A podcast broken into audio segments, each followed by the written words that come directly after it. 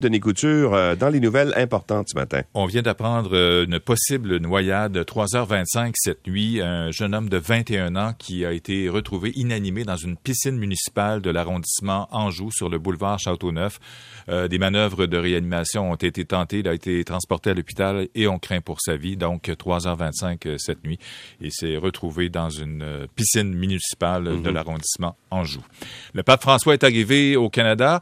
Son avion s'est posé hier vers 13h20 à Edmonton, en Alberta. Le spécialiste des nouvelles religieuses, Alain Pronkin, rappelle l'élément déclencheur qui a rendu possible la visite du souverain pontife. C'est quand tu as appris qu'on avait retrouvé des fosses où il y avait des enfants qui étaient enterrés avec des fosses non identifiées. Et ça, c'était à Kamloops. Et quelques temps après, on confirmait les rencontres avec les Premières Nations, mais ces rencontres-là avaient déjà été remises en raison de la pandémie. On rencontre, on fait des excuses officielles au Vatican et on annonce le déplacement du pape et son périple qualifié de pèlerinage de pénitence en lien aux souffrances infligées aux enfants autochtones, évidemment, dans les pensionnats gérés par l'Église, l'amènera au Québec dès mercredi. Jorge Mario Bergoglio, de son nom de baptême, le pape François, restera au Canada jusqu'à vendredi prochain.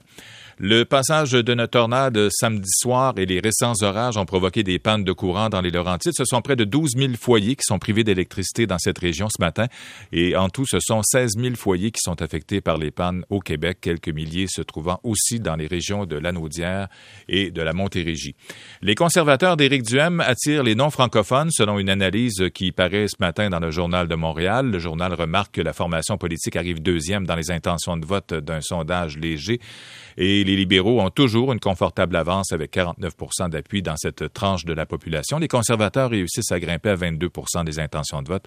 Et le politicologue euh, Philippe Dubois, dans cet article, y voit un effet du retrait relatif du débat souverainiste fédéraliste dans l'opinion publique. Les feux continuent de ravager la Californie. Ils ont maintenant brûlé plus de 15 000 acres de territoire et le brasier n'est toujours pas contenu. Les pompiers font tout de même quelques progrès euh, sur ce territoire où plus de 6 000 personnes ont été évacuées. L'état d'urgence a été décrété dans le comté de Mariposa.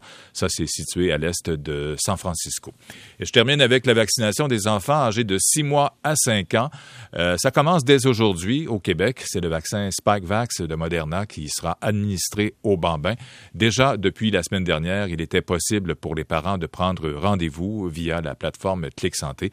La semaine dernière, le directeur national de la santé publique, Luc Boileau, qui euh, confirmait jeudi le début de la vaccination des enfants. Le premier ministre François Legault en avait parlé aussi en matinée euh, jeudi de cette vaccination qui commence donc aujourd'hui. D'accord. Merci beaucoup, euh, Denis.